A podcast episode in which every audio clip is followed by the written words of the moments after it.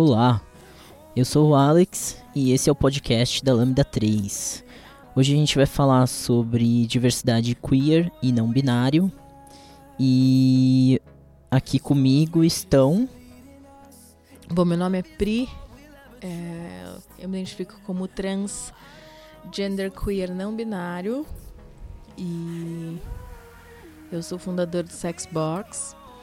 Sexbox é uma plataforma internacional de justiça social que promove ações em várias cidades do mundo, com vários colaboradores que moram nessas cidades, é, produzindo conteúdo sobre questões do mundo LGBTQIA e relativas à opressão né, que uh, cada cultura de cada cidade desenvolve ali nessa comunidade.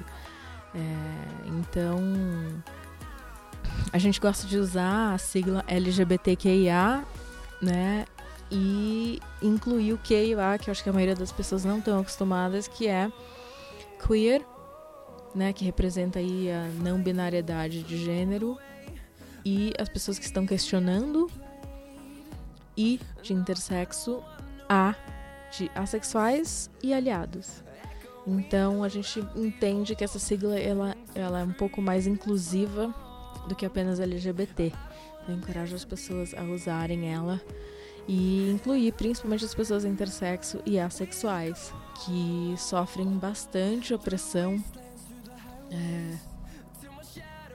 Bom, não vou entrar na seara do que, que acontece com cada sigla, que senão vamos perder na apresentação do que é o Sexbox.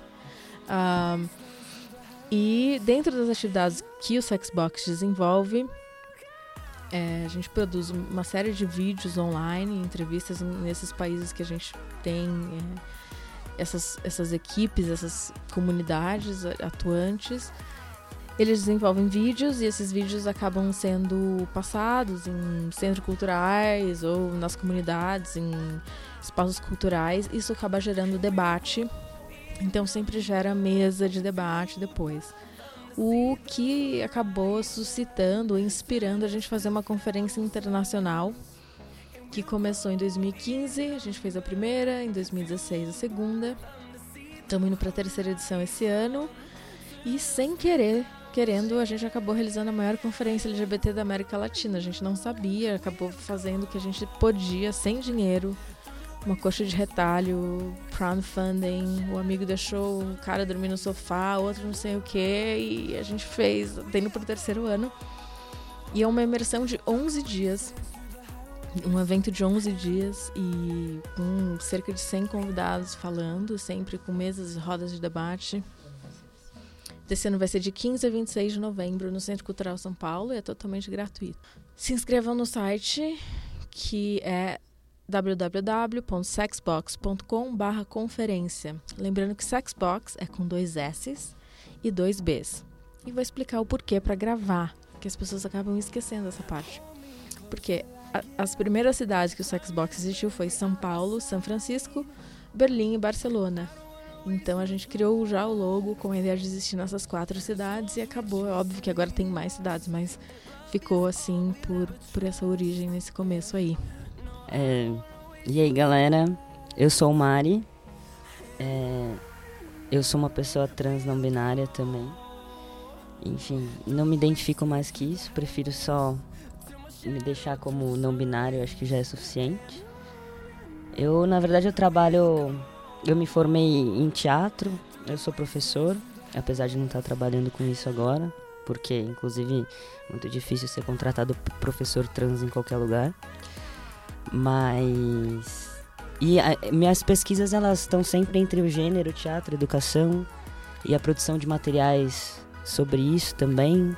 Então, recorrentemente eu escrevo, tenho um blog também com um amigo, gravo vídeos, mas nessa tentativa mesmo de criar essas referências para sociais mesmo, desses modos de viver que, que não são normativos e que, que têm sido violentados cada vez mais.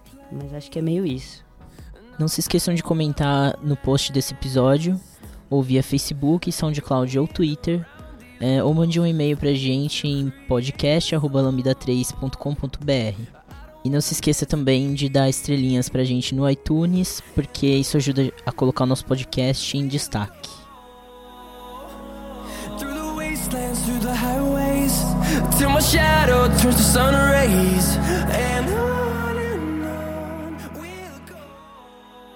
Você vai ouvir mais um podcast da Lambda 3.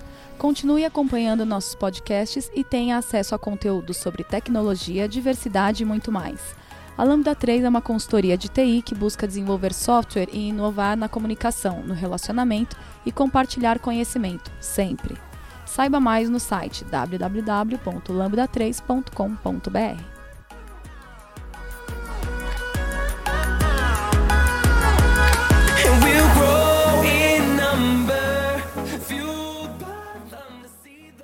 Tipo isso, a gente tava aqui agora, assim, na verdade, eu tava comentando aqui, mostrando pro Mari como é que foi tal episódio polêmico do Fantástico, onde o nosso querido amigo, ah, acho que eu não vou mencionar o nome, fez é, um comentário, assim, com ah, aparentando uma, uma- um conhecimento biológico, embora não há nenhuma comprovação é, científica sobre essa apresentação. Sim. Oi, pessoal. Aqui é o Alex que tá falando. É, Nos próximos minutos do, do podcast, vocês vão ouvir a minha voz um pouco baixa. É, deu um probleminha no, no microfone enquanto a gente estava gravando esse episódio e eu não percebi esse, esse erro. Então, peço desculpas já pra vocês. Até mais ou menos 20 minutos de podcast, tá? Depois o áudio volta ao normal. Continuem escutando aí.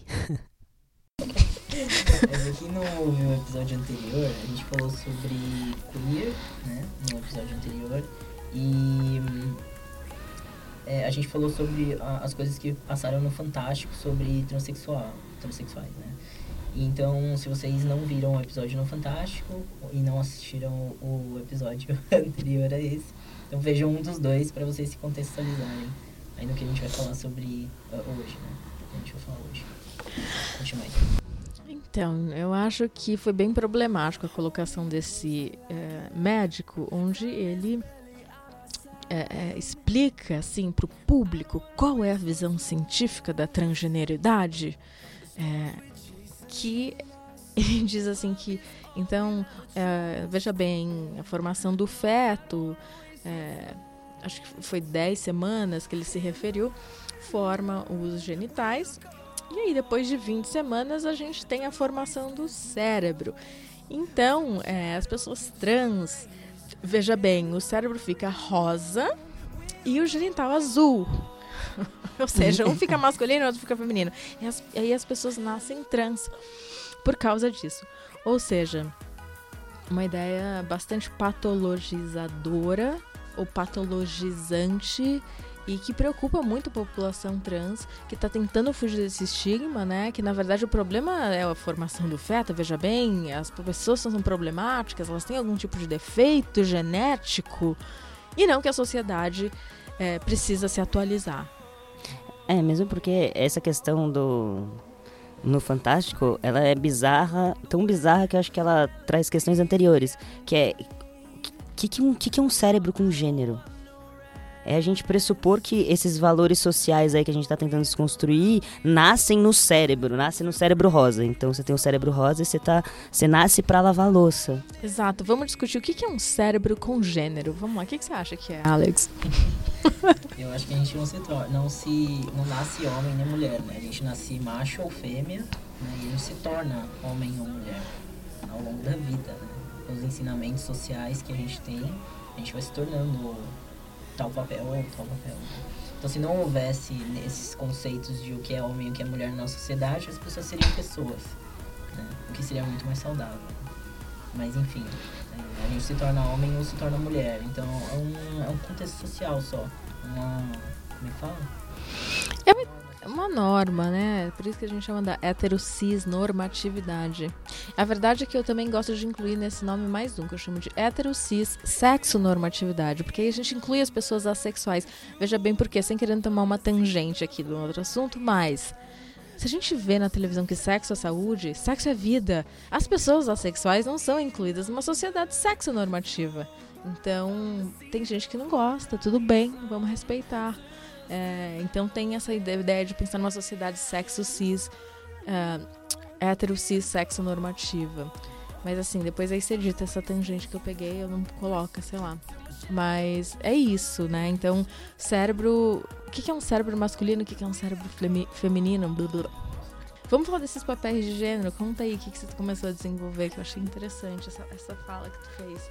Não, por que eu vou pensando? A sociedade precisa problematizar, né? Quer dizer, o- a, a questão científica entra para dizer que é problema da pessoa e não da sociedade, né? Porque se a sociedade precisa se rever e se desconstruir, né? É um problema um pouco maior. Então, é melhor a gente culpar o indivíduo e patologizar ele do que a gente rever os nossos conceitos que não não são adequados, não foram adequados, só serviram para oprimir muita gente há muitas décadas. E, e estamos num limite de olhar para isso realmente de uma forma mais unicista, mais interseccional, é, e, e tirar esses estigmas. É igual, igual alguns anos atrás, ainda hoje acontece isso, né? Mas alguns anos atrás era mais comum a gente culpar a mulher por erros de, da criança. Ah, a criança é mal educada, é culpa da mãe. A mãe não educou direito. Não, meu, é culpa dos pais. Os pais não educaram aquela criança. Vamos, vamos parar aí de colocar a culpa no indivíduo e colocar a culpa na sociedade. A sociedade tem uma visão errada. É que é muito mais fácil é, dividir os cérebros em cores do que falar que todo mundo tem um cérebro pronto. Porque aí você vai ter que olhar para o mundo inteiro que já tá com essa normatividade construída e falar, então, essa normatividade aí não, não representa ninguém, na verdade.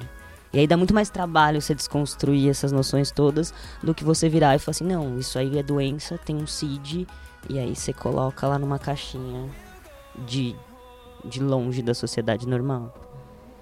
É, e tem os conceitos de normal e de anormal. Então, assim, somos, né, nós três nessa sala, assim, um conjunto de anomalias, veja bem, né?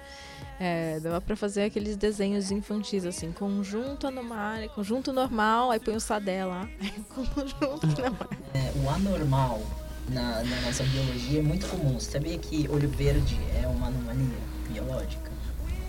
Você sabia que pessoas ruivas são uma anomalia biológica? As pessoas são estranhas? Não, as pessoas são umas pessoas. Elas só são ruivas ou têm olho verde. Entendeu? E por que, que essas características não são consideradas horrorosas? Ah, porque é diferente o bonito? Não. Entendeu?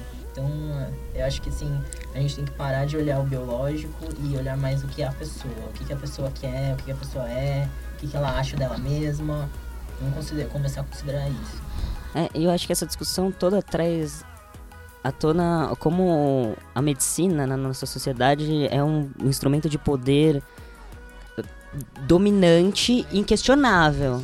A ge- hegemonia. Ah. Hegemonia absoluta. E não, e, e nas coisas, até coisas anteriores à transgeneridade, meu. Você pensar no nome deficiência.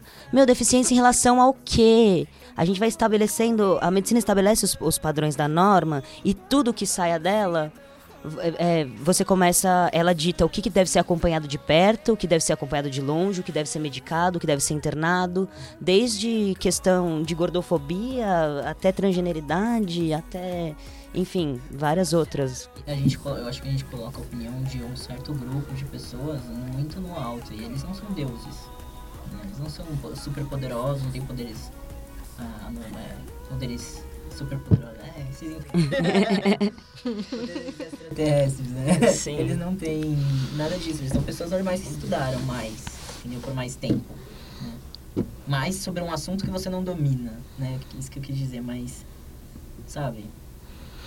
Não sei, essa coisa de pessoa normal que você disse aí, eu fico já me perguntando o que, que é pessoa normal? É, é que essa palavra me irrita muito, assim, o que, que é uma pessoa normal? E o que, que é uma pessoa anormal? Porque a gente fica na...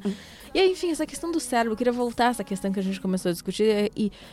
O que, que é um cérebro masculino o que, é um cérebro feminino? E se você pensar que um genital, então uma pessoa trans que nasceu com pênis, tem um genital masculino, né, chamado masculino, e a vo- você tem um cérebro feminino, no caso das pessoas intersexo, a pessoa nasceu com o cérebro dividido em dois, metade rosa e metade azul. Eu fiz, eu não sou médico, né, formado em medicina, mas eu fiz algumas pesquisas quando eu comecei a transição, assim, pra me informar. Não existe um cérebro masculino e um cérebro feminino. o cérebro é o mesmo todo mundo. Nossa, que descoberta, não é mesmo? Claro. que fique claro, o cérebro é o mesmo para todo mundo, a gente, a gente vem do mesmo lugar, né? Um óvulo e um espermatozoide, é tudo a mesma coisa. A única coisa que eh, diferencia a gente é o hormônio e o cromossomo, Fenótipo. entendeu? E ah, eu ainda considero, é uma teoria minha, posso estar falando besteira, mas ainda considero que o cromossomo Y, na verdade, está faltando informação. O cromossomo X, ele tem mais informação que o Y. Por isso que, porque assim, eles tiraram o Y e o X de uma forma, que o cromossomo realmente tem a forma de um X e de um Y, certo? Então o cromossomo Y, pra mim, uma teoria minha, deixa eu bem claro, Talvez o Sadé devia ter dito isso também na, no programa aí da, do Fantástico. que eu, eu considero que o cromossomo Y tá faltando informação. E o X, ele tem mais coisas para fazer, né? A gente tem que considerar que o nosso código genético é como se fosse um código de computador. Ele tá fazendo um programa, né? No caso, somos, nós- somos nós, né? Tá cumprindo uma, um, um uma série de passos lá para formar pessoas, né? É um código genético. Mas, é, enfim, eu considero que o cromossomo Y tá faltando um pedaço ali, então ele não vai fazer algumas coisas. E se a gente for pesquisar assim sobre a biologia do corpo masculino e do corpo feminino, a gente pode, é, pode reparar que todos nós nascemos meninas. Né? Todo mundo é menina, até os três meses de idade. Não, todo mundo nasce com vagina. Quer dizer, não, peraí. Todo mundo se forma com o genital. Não, não, é que assim, ó, vamos A vulva faz assim, eu sei como é que é. E abre lá e sai o, pintinho. Ou vira clítoris ou vira pinto, não é? Mas assim, ó, é, eu quis dizer, o que, que eu quis dizer com esse todo mundo nasce menina, né? Não é que todo mundo nasce com uma vagina, né? Com útero e etc. Não, não foi isso que eu quis dizer. Todo mundo. É que assim, ó, vamos considerar então, voltando pro código genético. Todo mundo tem um X, certo? E metade do nosso código genético é um X. Certo? A outra metade é outro X ou outro ou um Y. Certo? Nem todos. Nem mas todos, sim. assim. Tá bom, 90% de nós temos metade do, no- do, código, do código genético é um X, certo? Não sei se são 10% de intersexo na população mundial. Não posso afirmar, não sei. Não sei que porcentagem é. A maioria de nós. tá ficando difícil. Eu vou tentar colocar assim, a maioria de nós, tá bom? Tá. Temos metade de código genético um X. né? E aí eu também não sei, eu não sei, não fiz pesquisa sobre isso, mas eu posso pesquisar e depois trazer pra vocês em outro podcast que a gente pode falar sobre pessoas intersexo, aliás. É, sobre como funciona isso no nível genético. Posso pesquisar. Tipo, como que, que funciona a formação do nenê intersexo, porque ele tem um, um X a mais, né? É isso? Às vezes, existem 41 opções de combinação de fenótipo, é, cromossomo, é, órgãos reprodutores e É hormônios. hormônios. Sério? Cara, Tem, não- ah, não tem, tem sabia al- alguns fatores que podem diagnosticar, não sei, ou tipo Fazer, Fazer uma com que a pessoa, pessoa nascer com uma ah, condição intersexo. intersexo. Bom, que seja, vamos falar da maioria, que aí eu não vou saber falar dos intersexos, no caso.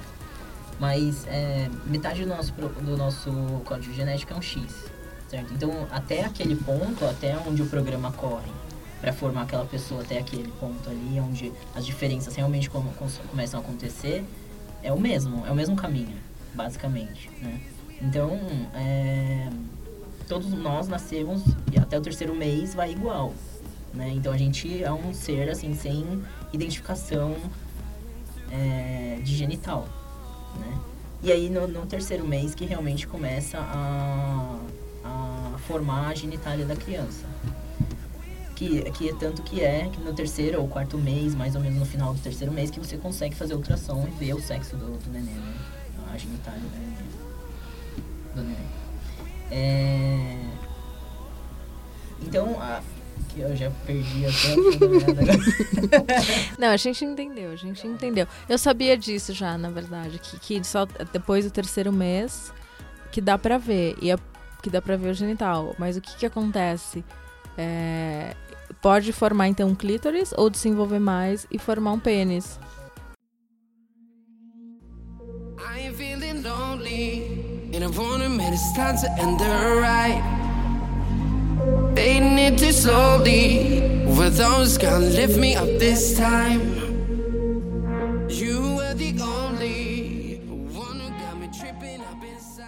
É, esses estereótipos de gênero.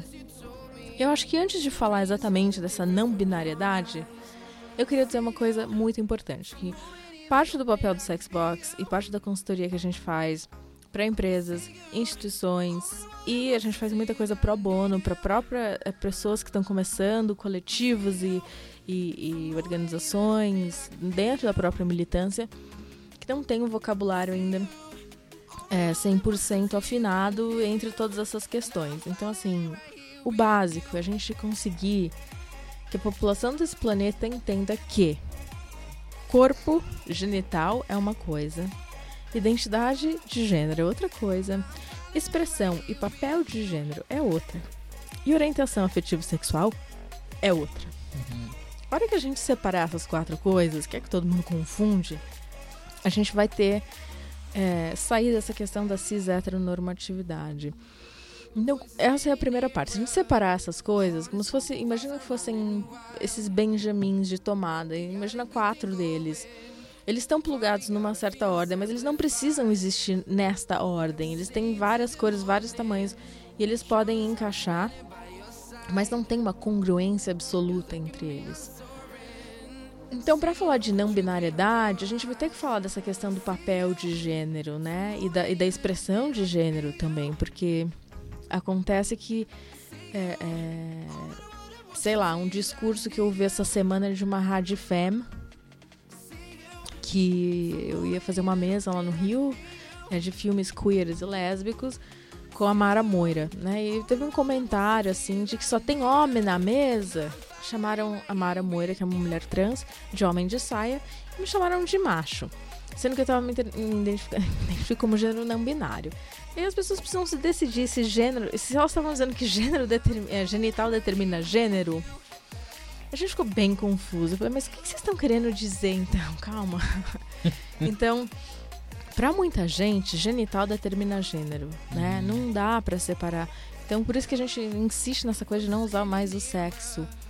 Porque quando você fala sexo, tá implícito que existe um sexo, né, dessa performatividade de gênero, que é a expectativa social em cima daquele genital. Nasceu com pênis vai ser macho, se comportar co- como homem e, enfim, fazer as coisas de homem. E a mesma coisa com mulher. Nasceu com vagina, vai ser fêmea, ser mulher, se comportar como mulher, gostar de coisas de mulher. E, óbvio, ter atração afetivo-sexual por homem e vice-versa. Então, essa é a grande cilada que a gente criou na nossa sociedade. A gente está a ponto de criar um novo paradigma, onde essas coisas não mais vão fazer sentido nessa congruência absoluta.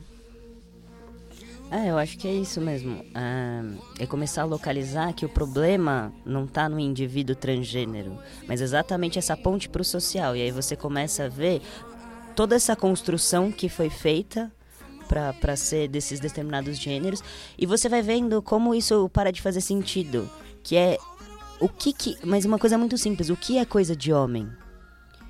E aí, quais respostas podem vir? Não sei, o que, que vocês já escutaram na vida? Tipo, Jogar bola é coisa jogar de homem. bola, camisa do timão, é, e- e- enfim, líder Não, de não. multinacional, usa gravata. Ser líder de tomar uísque. É, não, então, isso são umas coisas muito tontas, porque é, eu não preciso nem discutir, né? Tipo, uma mulher pode jogar futebol? Acho que não é nem o caso, porque é ridículo, é Não, eu óbvio acho que, sim. que a gente tem que discutir é. Será que se uma mulher jogar bola, ela vai se tornar um homem? Será que uma criança que quer usar vestido, vamos dizer, um... Um, menino. Um, vamos, pera, vamos separar o que, que é menino. Então, um, um ser macho. humano que nasceu com pênis, que se identifica como macho e que foi colocado no papel e expressão de gênero de menino, macho. É, es- esta criança decide que quer usar um vestido, deixar o cabelo crescer e ter coisas rosas. Isso faz essa criança transgênero? Não. Não.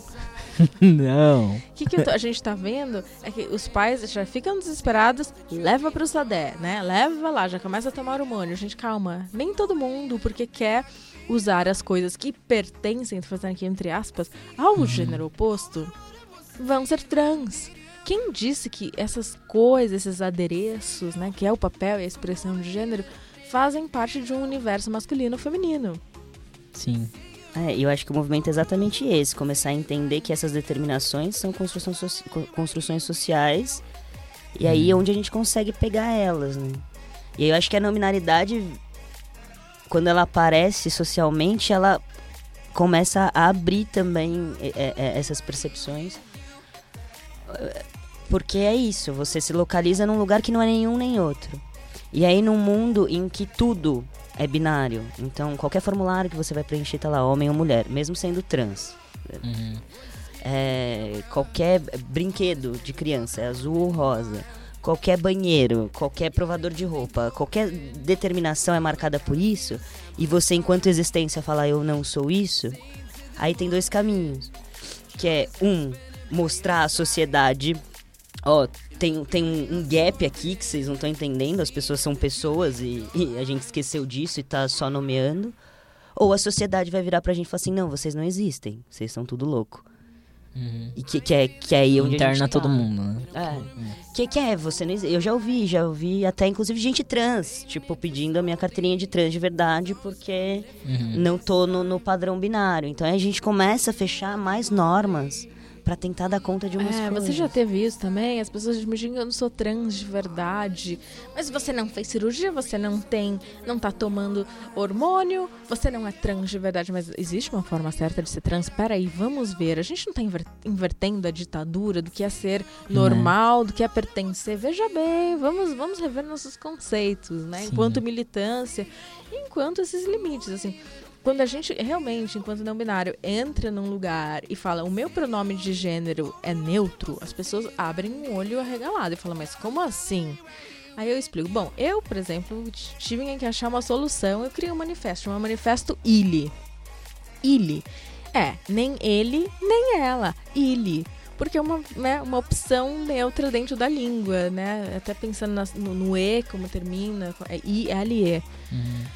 É, com o i na frente, ele faz uma versão neutra do- da, da, da linguagem. Então, como que a gente explica isso? Né? A minha pesquisa com o Sexbox e todas as gravações de, dessas cidades na cultura, a gente percebeu uma coisa. Se na língua você não tem como explicar, você não tem palavra para dizer o que é, é muito difícil explicar. Porque não tem, não tem nome, não tem como explicar. Não tem representação, né? Português é uma língua completamente binária. Tudo está em termos de masculino e feminino. A cadeira, o guarda-chuva, o óculos escuro, o ar-condicionado, o, o, o A o tempo inteiro. Isso eu acho que me aponta muito pra questão da representatividade. A gente fala muito de representatividade como ah, o ator trans da Globo que não tá na Globo. Mas, meu, a gente tanto não tem representatividade nos documentos, porque a gente não tem um documento que nos represente legalmente, aí acho que falando de pessoas trans no geral, Uhum. mas na questão não binária a gente não tem uma representatividade na língua. E aí começa realmente a ficar muito difícil de existir. Porque se a, lí- a- se a língua como fundante de alguma coisa, existe alguma coisa, você nomeia essa coisa, a gente é o não nome absoluto, assim. Né? E aí é muito difícil, porque, meu, você vai no emprego, procurar um emprego, blá, blá, blá, já tem toda aquela coisa de ser trans, que já é o estigma, um dos piores estigmas que você pode ter nessa sociedade. E ainda você vai pedir um, um pronome neutro que não existe no português? É lógico que vão falar que a gente é louco, que a gente não existe, né? Eu tô pensando em criar um tipo de adesivo, assim, pra gente distribuir pra pessoas não binárias. Quando você vai preencher um formulário que tem lá sexo, MF, que já tem assim, risca sexo, aí coloca gênero, aí você coloca outros quadradinhos. Nossa, assim, maravilhoso. de a gente fazer um, algum tipo de, de, de ação que a gente possa replicar, enfim, pensando em ações assim que todo mundo possa replicar e usar Dentro da própria ativismo. burocracia, né? É, tipo, tá errado, gente. Corrija esse formulário. E começa a levar para as instituições, porque a gente não existe. né? E, e uma coisa muito básica resolveria, que é gênero e deixa um espaço aberto pra pessoa escrever. Exato. É que muito ter simples. É duas caixinhas. Você tem duas caixinhas, gente. Olha só o formulário. Isso é uma. Talvez a, a imagem. Podia até usar isso. A imagem. Não sei se usa uma imagem para cada podcast. Podia pôr lá o formulário caixinha M, caixinha F. É, e aí você. Porque, oi, não tem. Tem que criar outro, né? Não, e essa questão ela é até anterior, que é, é porque por que, que você precisa saber o gênero da pessoa. Então, assim, Você vai ao dentista, ele precisa saber qual que é o, o que que acontece, o que que você O que, tem que no meio das acontece ali embaixo? É. si- sinceramente, se não for por motivo de cota, não tem pra que ter. Pra mim só precisa ter assim, ah, temos cotas pra gente trans, então Não. bota lá, entendeu? Eu acho que só precisaria ter se você vai no ginecologista ou no urologista. Não, e aí coloca lá, médico- você a tem... pessoa só precisa saber o que tem no meio das suas pernas se você vai no médico que vai cuidar daquilo. Então, não, e aí não devia ter nem gênero, devia ter qual que é seu genital, né? É. Porque eu... né? Exato. Né? Fodeu. Mas não tá nem escrito gênero nem genital. Veja bem, está escrito Sexo. sexo. É. E o que, que a gente interpreta por isso? Esta combinação. É, quando se- eu, se usa, eu escuto a palavra sexo, o que vem à minha cabeça é a congruência absoluta entre genital e gênero, ou seja, pênis, homem, mulher, vagina. E, e aí fodeu. Porque se a gente vai ter que mudar esse nome dos formulários e mudar tudo, porque uma coisa está acoplada à outra na cabeça das pessoas. Então, primeiro desacopla e cria outros modelos. É, Mas enfim, vamos discutir um pouco o negócio da revista aqui, que eu tô achando interessante essas coisas que a gente leu antes. Ó, essa revista que a gente vai falar agora, ela é aquela National Geographic é, Brasil, a Revolução do Gênero. Pra quem quiser comprar, é uma edição especial da, da revista. É edição número. Não tem a data? Tem. É uma. Eu acho que é a edição 202, tem um número ali. É de janeiro de 2017, tá? Pra quem quiser comprar. É difícil comprar, não tá mais nas bancas. É. Dá Quem pra quiser achar achar. na internet, achar, enfim. Enfim, lançou dia, é, em janeiro de 2017 essa revista. É uma edição especial sobre gênero. E a gente vai discutir sobre ela agora. Vamos lá. Eu queria trazer alguns conceitos básicos que vocês que estão ouvindo talvez não ouviram falar, que é o conceito cisgênero e o conceito transgênero. Então vamos lá, cisgênero é a pessoa que se identifica é, com o é, desculpa, a pessoa que cujo gênero é, coincide com o genital que lhe foi atribuído. Então o gênero que lhe foi atribuído ao nascer coincide com o seu genital. Vamos, vamos entender esse coincide, como está escrito aqui. Primeiro que aqui está escrito sexo biológico, já vamos problematizar. Qual que é essa coincidência? Tá falando da congruência absoluta, né? Pênis homem, vagina mulher. Então já vamos desconstruir isso aqui no próprio texto. Então se gera alguém que não transitou o gênero. Vamos dar um exemplo como Cisjordânia.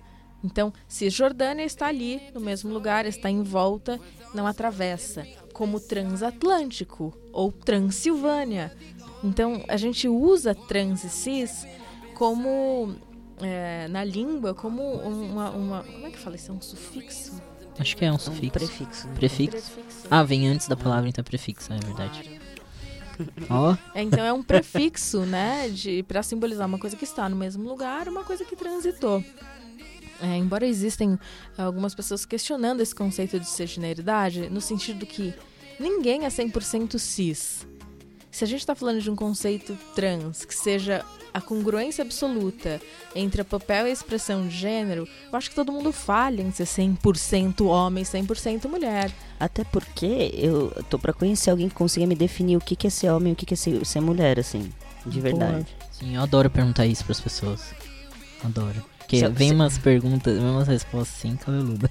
Muito, é. A gente filmou isso em 2010, nessas, em todas essas cidades. A gente acabou fazendo essas perguntas. As pessoas tinham respostas incríveis, assim, umas mais esdrúxulas do que a outra, e algumas, tipo, hum, talvez não tenha mesmo. Talvez tenha uma. uma, uma é, como é que fa- que fala? Ma- majoritariamente a pessoa se, se identifica com um gênero, mas não exclusivamente com esse gênero, né? Então, major- majoritariamente você se identifica como homem, mas não exclusivamente. E aí a gente vai vendo que ninguém é 100% um ou 100% outro. Então, algumas pessoas aí da E academia aqueles caras que chamam de metrosexual, eles são meninas só porque eles gostam de passar coisa na cara, é, Gente, quem que fazer a determinou unha. que fazer a unha é, é coisa, de, mulher. Sim, é, né? é, é, entendeu? O cara, não, o cara não é mais ou menos homem porque ele faz a unha, pô. Ele só tá cuidando de uma coisa que ele se incomoda. Eu não sei quem determinou, mas é, seja lá quem, que sociedade, tá na hora de a gente desconstruir esse conceito, porque ele não faz o menor sentido. Derruba tudo, começa de novo. É, né? é isso que a gente Mais tá aqui. fácil. Vamos fazer isso. Vamos fazer igual no Brasil, né? Derruba tudo, começa de novo, que não deu certo. Aí você quer falar dos outros? Eu falei do cisgênero e trans, não sei, quer falar do agênero, talvez? A gente vai discutindo. Porque são muito iguais, né? Sim, é, é porque na revista aqui tem um, um glossário que tenta abarcar um pouco essas definições de gênero. E tem alguns nomes de gêneros não binários aqui e outras siglas também. Que são muito parecidos. Então a gente tem aí a Fala aí gênero, alguns. a gênero, bigênero, two spirit, genderqueer, não binário. É tudo a mesma coisa. Assim, não é exatamente a mesma coisa, mas são muito parecidos. Estão todos dentro de um espectro não binário. Então vamos imaginar um guarda-chuva. Uhum. um guarda-chuva que chama transgeneridade. Dentro desse você tem transexuais, homens trans, mulheres trans, não binário, você tem todo esse espectro aí. E dentro do guarda-chuva não binário, quer dizer, dentro do guarda-chuva trans, você tem um guarda-chuva não binário.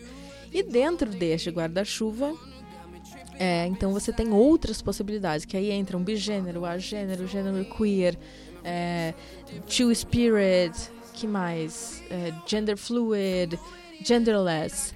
Uhum. Então, todas essas possibilidades, nomenclaturas, elas estão muito navegando neste lugar. Ou seja, existe masculino, existe feminino. É, os não binários estão transitando entre, ou não estão entre nenhum, né? Ou como eles são os dois, eles se anulam. No meu caso, como é uma autodeterminação de gênero, eu encontro os dois vivos em mim. Eles não se anulam. Uhum. De, qualquer- de uma forma que existem momentos que eu tenho uma questão com a minha feminilidade, ela vem, ela flora, mas ela não é absoluta. E tem uma coisa super com a masculinidade que vem, que tá e que aflora e que não é absoluta. Então, eu, eu, eu aceito os dois. Então, tem uma, assim, eu comecei com essa história de não binariedade entendendo uma questão espiritual. Eu começava a dizer que I'm a spiritual day. Quando isso enten- quando entendeu em mim que eu era eles, porque em inglês o pronome de gênero neutro é they or them, que é o Hum. plural. Então eu se referia a mim a eles, né, no plural. E tem uma história espiritual, né? Eu acho que no Brasil, as culturas é, afrodescendentes, a gente tem. É, é afrodescendentes? Fala? Não, é afro. É, como é que fala? É, afrodescendente. Não, a religião, não fala isso, é outro nome. Que religião? Tipo, candomblé, umbanda, tem outro nome, não é afrodescendentes, é. Não sei. Enfim, é, lembrei, matriz africana.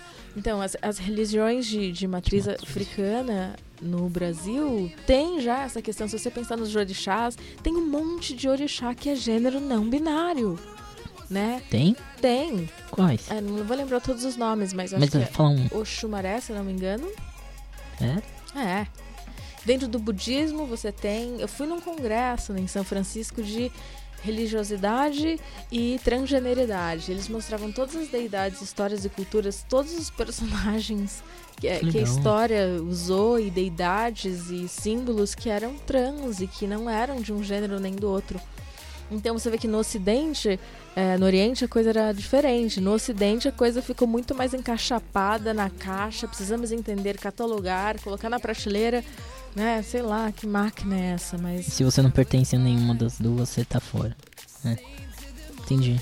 sim, sim. Legal, mas não sabia disso geralmente a gente não costuma, quando vai explicar isso, é claro que quem quiser se aprofundar, assim, Nova York, se eu não me engano, ele- eles já têm 42 tipos de gênero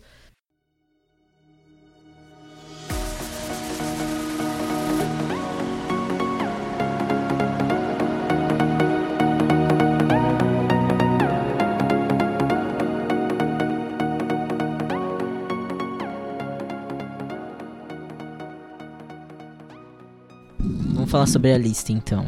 A gente achou aqui um uma pesquisada básica, rapidinho. E aí a gente achou uma lista do Facebook falando dos 50 gêneros diferentes que eles adicionaram no no, no cadastro das pessoas, né? E aí a gente tava discutindo sobre isso, vamos lá. Desce a lista aí pra gente olhando. Vamos lá. Cis, cisgênero. Então, na verdade, cis e cisgênero é a mesma coisa. A gente já copla um no outro, né? E é o que a gente tava falando antes. Tem um monte de não binários que estão nessa lista. Que tá repetido também, ó. Sim, Cis-male, cis-man. cis-man. É a mesma coisa, meu. Sim, mas, por exemplo, como a gente tá falando que é autodeterminação, se você quer dizer que você é cis-male e você quer dizer que você é cis-man, a gente pode, entendeu? Se eu Pode. quero dizer que eu sou, sei lá, trans Pikachu, posso também, entendeu? Mas é, o que eu tava falando com ele ali é que, tipo, não precisava de tudo isso. De 50 gêneros diferentes pra, pra gente poder ser aceito na sociedade. O que precisava é o que ele falou. Tipo, ah, a gente não podia só ter um nome e não ter um gênero. Sim, Não ter que colocar gênero. eu acho. Porque, ó, é, é o que a gente tava falando antes também. É. Meu, quem precisa saber o que tá no meio das suas pernas é seu médico. Se ele for tratar aquela específica parte. Tipo, se não for por isso, ou, ou melhor, né? A pessoa que vai transar com você. Talvez ela queira saber, né? O que tem no meio das suas pernas. Talvez, porque a gente também não transa só com genital, né? Sim, talvez ela queira saber. Por isso que eu falei talvez. né? Sim. Talvez ela queira saber. Mas, tipo, meu, pra mais nada você fala, você usa, entendeu? Pra se reproduzir, talvez, você precise, né? De.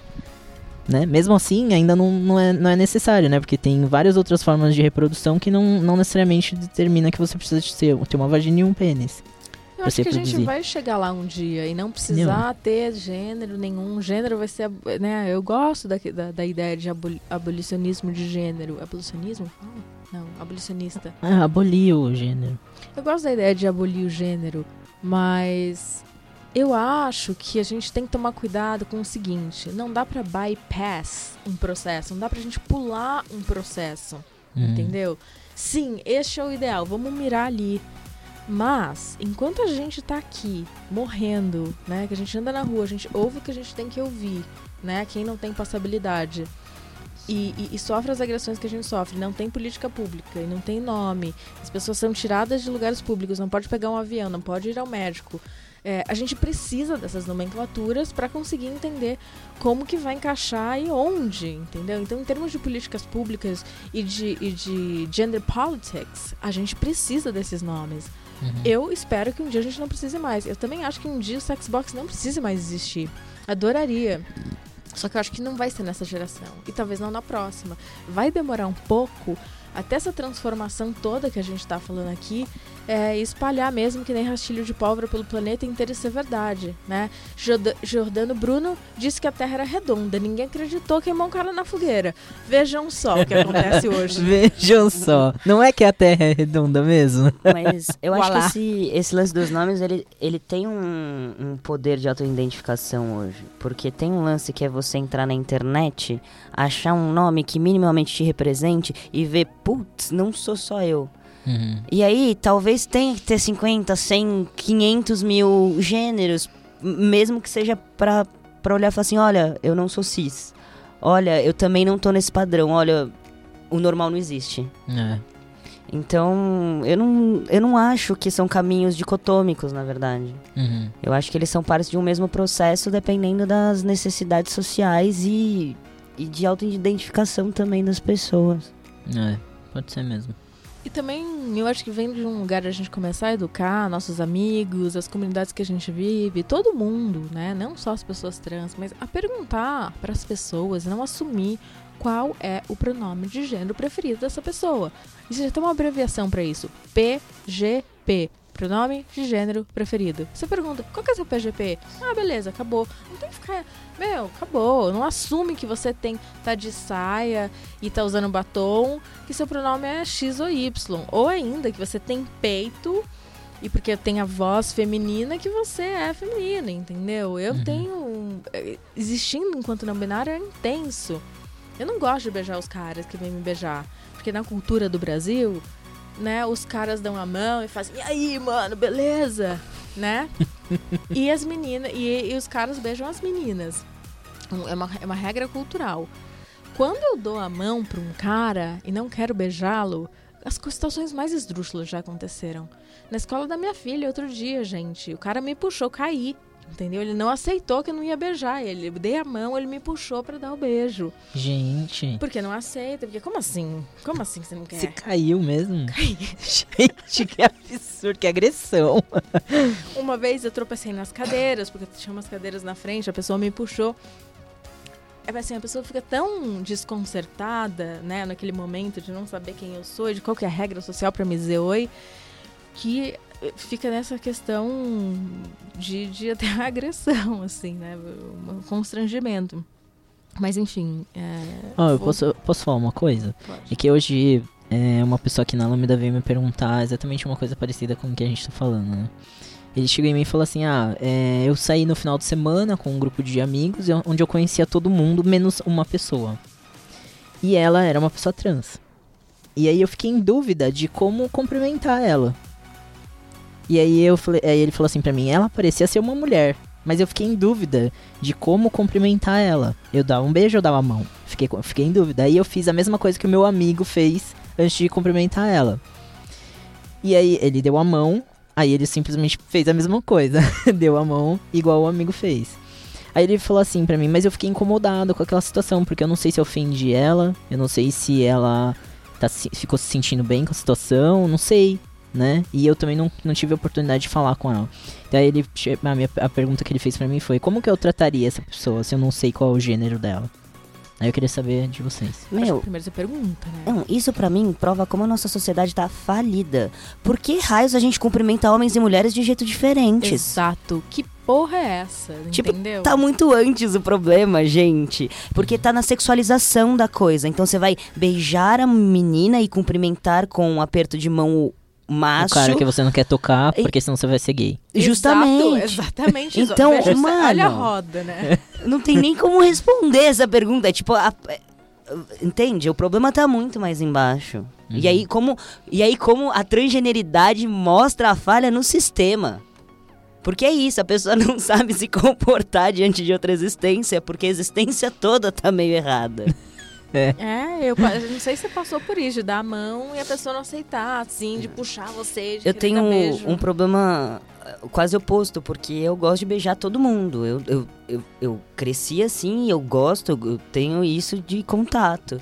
E, e é muito engraçado quando homens não sabem se comportar. E até homens trans, de repente, porque aí fica aquele negócio de tipo, ai, mas até Ser onde eu machão, né? Não, é, até onde eu respeito a sua masculinidade, você é a minha, e mas esse fator social que não faz sentido, e, e- e qual que é Uhum. o lugar disso? Sim. Eu, na verdade. Eu simplesmente, se a pessoa vem me dar beijo, eu dou beijo. Se a pessoa dá a mão, eu dou a mão. Eu simplesmente faço isso. Eu não Tipo, sei, X. eu tenho uma coisa assim, eu gosto de dar abraço, na verdade. Mas se eu não conheço a pessoa, eu dou a mão. Eu não gosto de dar beijo, esse beijinho no rosto no ar. Que história é essa? Beijar um beijo no ar, encosta a bochecha na bochecha, dá um beijo no ar. Primeiro que eu não entendo isso. Porque Ótimo. é isso que a gente faz, né? Aí primeiro que muda de estado em estado. Você vai pro Rio, você dá um, a pessoa fica no vácuo, assim, esperando o segundo. Você vai pro Curitiba, as pessoas ficam no vácuo esperando o terceiro, porque elas se dão três beijos. Meu Deus. Beijos no ar, né? Porque ninguém beija a bochecha do outro. De qualquer forma, eu não gosto dessa coisa do beijo, porque assim, às vezes vem uns caras realmente beijar, e ele, esse, assim, se ele quer um pouquinho abusar né, da masculinidade, do poder do machão, ele vem me dar um beijo e dá um beijo com os lábios molhados no- na minha Nossa. face. E aí fica aquela coisa meio Que nojo! Isso já A aconteceu. bochecha babada, né? Exato. Você pega Aí você muito. tem que. Ai, que nojo. Só um minuto. Tem que disfarçar ainda, limpada. Nossa, caiu uma gota na... Isso acontece em situações horríveis, tipo em reunião de negócios, entendeu? Você vai lá conversar com um cara que é o CEO da empresa, entendeu? A pessoa fica tão desconcertada e vai te dar um beijo no rosto com aquela boca, entendeu? Pô, às vezes não é legal, entendeu? Então, assim, eu, até porque assim, eu tô tendo um choque cultural, assumo isso. Que eu tava morando 10 anos nos Estados Unidos. Quando eu cheguei lá e ia dar beijo nas pessoas, as pessoas davam pulos. What are you doing? Eles achavam que eu ia beijar eles na boca. Demorou pra eu aprender que tem um espaço pessoal, que a pessoa quer dar a mão. Aí eu entendi, tá? Entendi várias coisas. Mas aí voltando pro Brasil, eu me senti confortável naquele dar a mão, porque eu não tinha que pensar se a pessoa ia me puxar, se não. Eu dava a mão pra todo mundo que eu não tinha muita intimidade. Quem eu tinha eu sempre abraçava. E quando eu voltei pra cá, eu tô mais ou menos assim. Quem eu não conheço muito, eu sei lá, eu dou a mão ou, ou não dou um abraço ainda. Quando é, é, esses códigos dessa presença muito assim eu me sinto meio ameaçado aqui no Brasil com a invasiva como é invasiva às vezes sabe principalmente dos homens assim tem uma coisa invasiva no teu espaço pessoal que eu não sei descrever. Dizer, Mas no, no Brasil não existe isso, no espaço cis. pessoal. eu vou dizer homem cis, porque os homens trans tendem a respeitar um pouco mais. Mas eu acho que no Brasil não- não tem esse negócio de espaço pessoal, né? A gente não é ensinado isso. Que a pessoa precisa ter um. Você precisa. Não precisa ficar falando com a pessoa encostado praticamente no rosto dela, né? Né?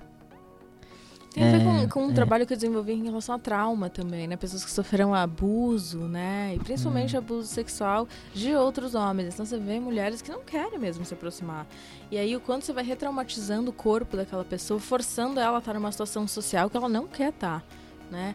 É, então, péssimo. dentro de trabalhos de grupo, de dinâmicas de grupo, de somática que a gente fazia, em que você tinha que tocar, tinha, tinha um toque no corpo, exigia isso.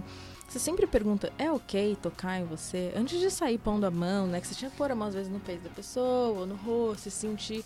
Tudo bem fazer contato físico? Eu acho que é saudável a gente perguntar isso, pra a gente nunca sabe quem sofreu abuso, qual que é o trauma da pessoa, o que, que tá acontecendo. E se a gente vê os números, né, de assédio e de, de, de abuso sexual na infância, é um absurdo, principalmente no Brasil. Então, a gente não sabe que trauma aquele corpo sofreu e como a gente chega nisso. Então, essa questão toda de gênero, eu acho que entra nessa seara um pouco também, sabe? Uhum. É, tem um cara aqui na Lâmina que não gosta de. é, que encostem nele. E aí ele, ele avisou todo mundo. Ele falou: Ó, não, não gosto de contato físico. Não gosto que as pessoas me encostem. Não sei qual é o problema dele, nem, nem falaria aqui se, se eu soubesse, né? Mas. é, ele falou pra todo mundo e eu achei super legal isso, porque a gente respeita isso agora nele. Tipo, eu não sabia, né? Que ele não gostava disso, e aí falaram, ah, ele não, não gosta que fique encostando. E aí a gente. Todo mundo respeita, eu acho legal. Né? E eu acho que realmente tem que partir da pessoa, né? Às vezes eu penso, não sei em você, enquanto homem trans e, e com, usando bind, quando você abraça alguém, quando você chega perto, a pessoa percebe, né? Se você tem uma passabilidade, você ainda não fez a cirurgia, é, tem um toque nesse abraço que faz o outro perceber se você tá usando binder ou não, por exemplo, né? Faz? Faz. Faz, Não sei. Quando eu abraço um homem trans, eu percebo se tá com binder ou não, por exemplo. Hum. Mas eu acho que é uma coisa da gente que tem referência que sabe que é bind- binder, por exemplo. É, pois é. É, eu acho que sim. Enfim, essas questões do corpo, né? Que a gente não sabe, não sabe qual que é a história do outro. E a gente, às vezes, em algumas culturas, atravessa e invade o espaço do outro. Eu acho que é isso mesmo que você falou, porque aqui no trabalho, por exemplo, quando eu falei pra eles que ia fazer cirurgia, eles falaram assim, ué, mas você já não fez? Então eu acho que é isso, porque você sabe que homem trans usa isso, então. É, não que homem trans usa isso, né? Mas alguns ah, homens trans usam isso e aí você. é, quando você abraça, você sente, porque você já sabe que aquilo pode existir ali, né? Mas eu já, eu já passei por uma situação que me abraçaram de binder e perguntaram, ah, mas o que, que é isso aqui? E puta constrangedor de merda, tipo, que invasivo, bosta, né? tipo, não Qual a cor da sua cueca, velho. meu? Não, Você pergunta isso pra O alguém? que, que é a sua cara aí? Né? Tipo, sabe? Vai cagar. Né? Eu, eu, Você tá usando fio dental hoje? Porra, ninguém pergunta isso. A pergunta nesse formulário, voltando à pergunta do formu- formulário, sexo, masculino ou feminino, o que, que essas pessoas querem saber é o que, que você tem no meio das pernas. É ba- Basicamente, assim, não vou precisar baixar a tua calça, mas é é tão invasivo ao ponto É. de saber o que, que você tem no meio das pernas. Quem que anda por aí perguntando, deixa eu ver seu genital, deixa eu ver qual que é. É. Qual é a obsessão? Essa história do banheiro que a gente falou também. Que obsessão é essa de que banheiro usar? Pessoas trans vão usar banheiro tal, ai, não pode, não sei o quê. Gente, é só banheiro. É só um banheiro pra fazer essas necessidades. Nossa, é um direito tão básico, gente. Uhum.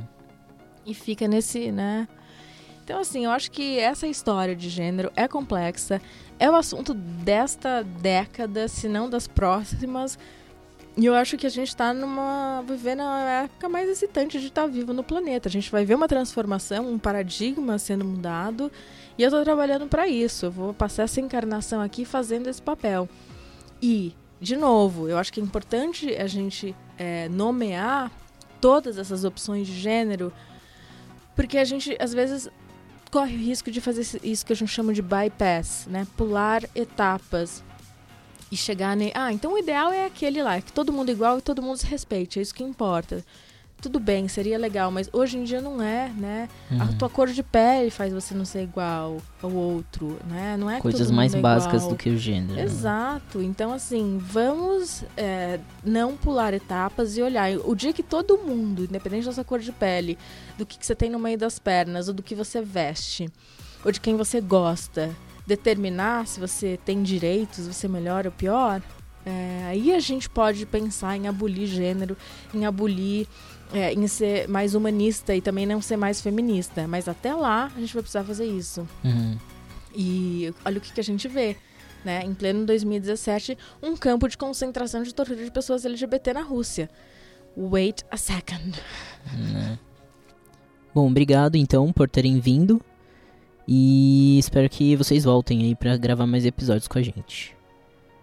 Você ouviu mais um episódio do podcast da Lambda 3. Indique para seus amigos esse podcast. Temos também um feed só com assuntos de tecnologia e outros que mistura tecnologia e assuntos diversos. Toda sexta-feira, sempre com o pessoal animado da Lambda 3. Se você tem um podcast e quer gravar um estu num estúdio legal, nosso espaço está aberto para você. É um estúdio isolado, acusticamente, com uma mesa de gravação e microfones profissionais, para até 5 pessoas. Tudo de graça, a ideia é estimular o podcast no Brasil.